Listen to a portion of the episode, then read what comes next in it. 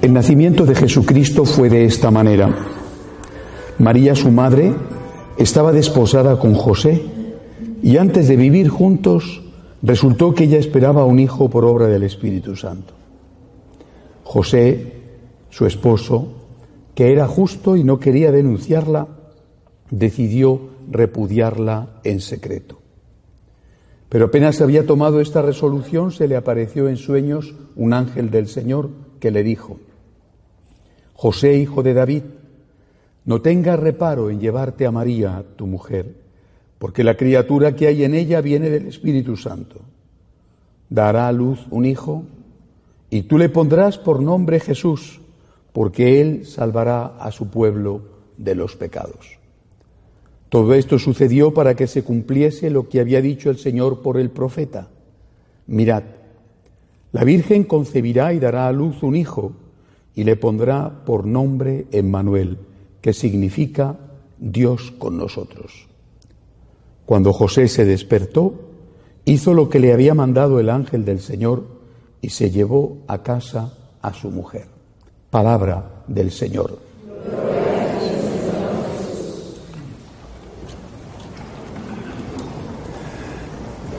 Para entender las cosas tenemos que ponernos en la piel de los personajes y en el momento.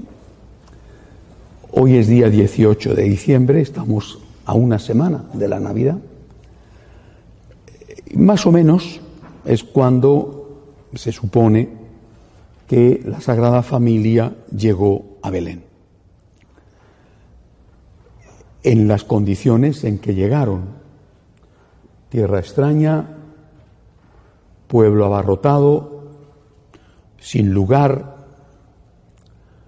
jovencita en torno a los 16 años, su primer bebé, eh, no tenía a su mamá al lado para ayudarla en esa situación tan delicada de tener un hijo y el primer hijo, no conocía a nadie, no había un lugar donde pudiera dar a luz, no había hospitales, no había nada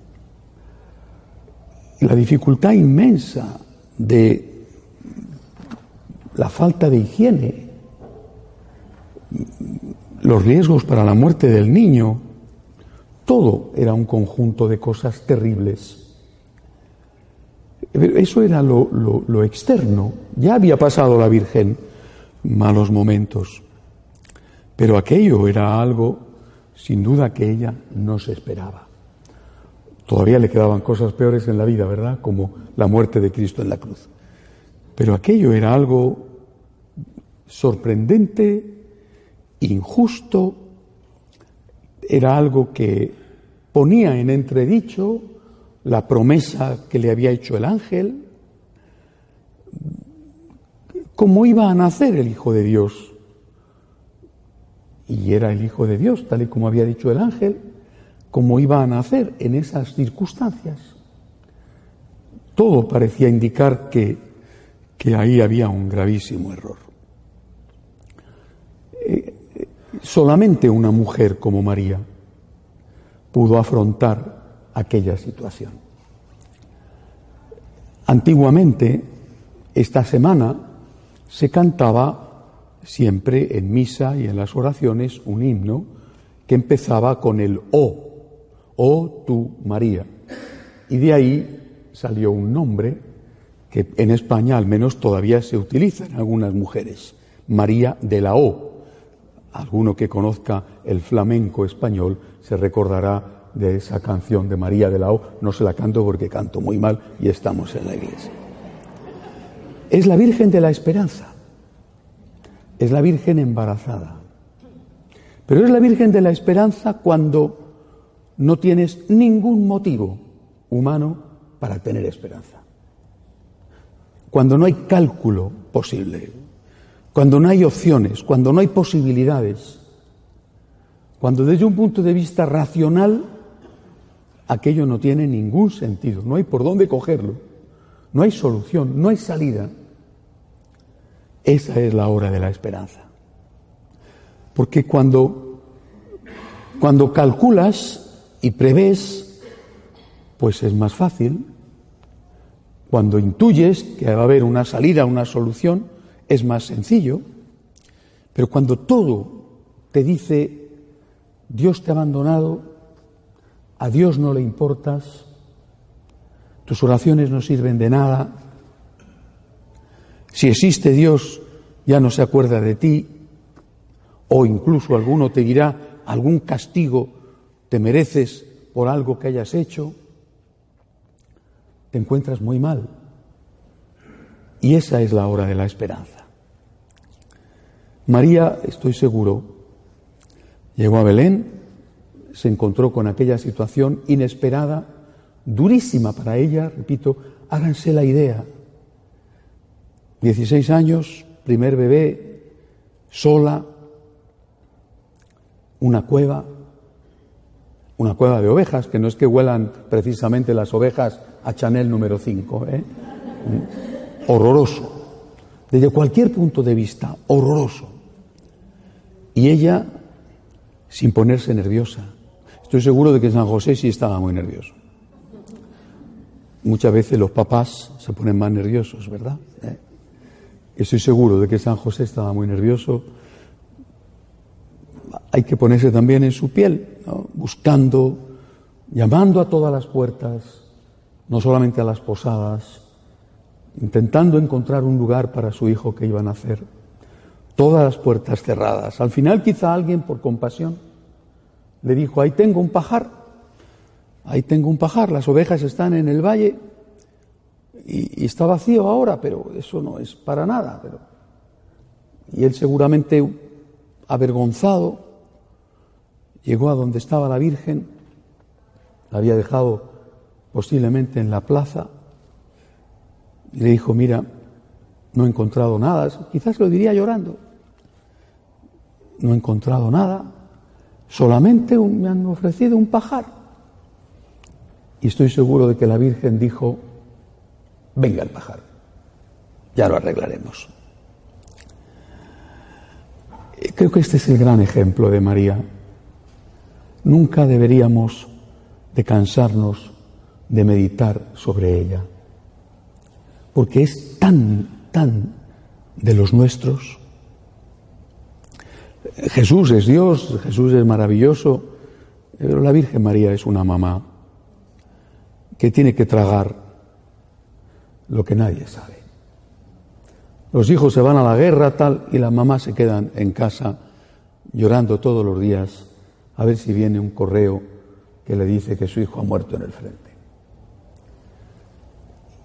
María es el ejemplo de aquella que no se rinde, que mantiene su fe, que mantiene su esperanza, que cuando no hay motivos para seguir creyendo dice, yo Señor, me fío de ti, como le dijo al ángel, yo Señor, me fío de ti. Y ahora eso lo aplicamos a nuestra vida. ¿Qué situaciones hemos vivido? Muchos de ustedes no solamente muchos de ustedes que llevan aquí años y salieron de una situación dura, por ejemplo en Cuba, sino aquellos que están más recién llegados de Venezuela, de Honduras. Qué situaciones tan difíciles, donde tienes la sensación de que Dios está mirando para otro lado, de que te ha abandonado, de que no hay solución, de que no hay salida es la hora de la esperanza. A veces son situaciones no solo de ese tipo, sino otras más personales. La muerte de un ser querido, una enfermedad terrible, un problema laboral, la familia que vemos cómo se deteriora, a veces un hijo que se convierte en un quebradero de cabeza, o la ruptura de un matrimonio. Situaciones en que te parece que Dios no te escucha. ¿Quién no ha vivido estas situaciones? Y las que nos quedarán todavía por vivir, ¿verdad? Es la hora de la esperanza. Y es la hora de mirar a la Virgen y de pedirle ayuda a ella. Tú me entiendes, tenemos que decirle. Tú me entiendes. Tú has pasado por esto y peor. Distinto, pero tú has pasado por esto y peor. Y tú no has dejado de creer. Dame a mí la fuerza para que siga creyendo. para que no me rinda. Y qué difícil es seguir creyendo y no rendirse, ¿verdad? Pero, ¿qué alternativa nos queda? Después les hablaré sobre cómo preparar la Navidad, pero me gusta mucho esta meditación de la Virgen ante la cueva de Belén, porque esa cueva, esa cueva sucia, maloliente, muchas veces es nuestra alma. Por fuera podemos tener una fachada, pero por dentro muchas veces decía Santa Teresa, que parece que está llena de serpientes el alma. Y la Virgen no se asusta. Pidió una escoba y se puso a barrer. Esta Virgen de la O, esta Virgen de la cueva, es la que nos dice a cada uno de nosotros, te quiero como eres, te conozco, no me da miedo, déjate ayudar voy a ponerme a limpiar la casa.